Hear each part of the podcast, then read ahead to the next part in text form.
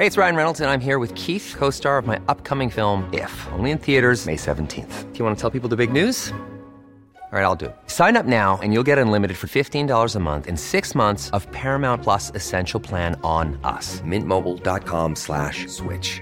Upfront payment of $45 equivalent to $15 per month. Unlimited over 40 gigabytes per month. Face lower speeds. Videos at 480p. Active Mint customers by 531.24 get six months of Paramount Plus Essential Plan. Auto renews after six months. Offer ends May 31st, 2024. Separate Paramount Plus registration required. Terms and conditions apply if rated PG.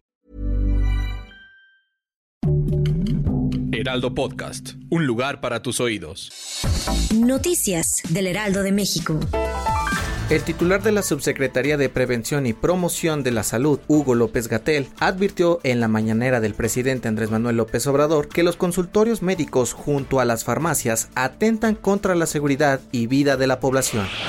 La fiscal general de Sonora confirmó que este martes se localizó un cuerpo en San Luis Río Colorado que coincide con algunos de los tatuajes documentados del periodista Juan Arjón López, quien estaba desaparecido desde el pasado 9 de agosto. Claudia Indira Contreras informó que tuvo conocimiento del hallazgo de este día, luego que desde la misma fiscalía y personal de seguridad de los tres órdenes de gobierno comenzaron a realizar operativos de búsqueda en toda la región.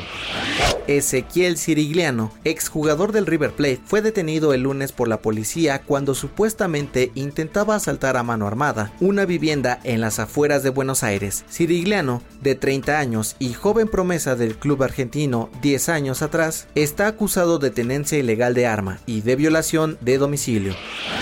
Recientemente en una entrevista con Ventaneando, se dio a conocer que Ana Ferro tendrá que abandonar la casa donde vivía junto a su marido, Fernando del Solar, ya que legalmente le pertenece a Ingrid Coronado, la mujer con la que tuvo a Luciano y Paolo.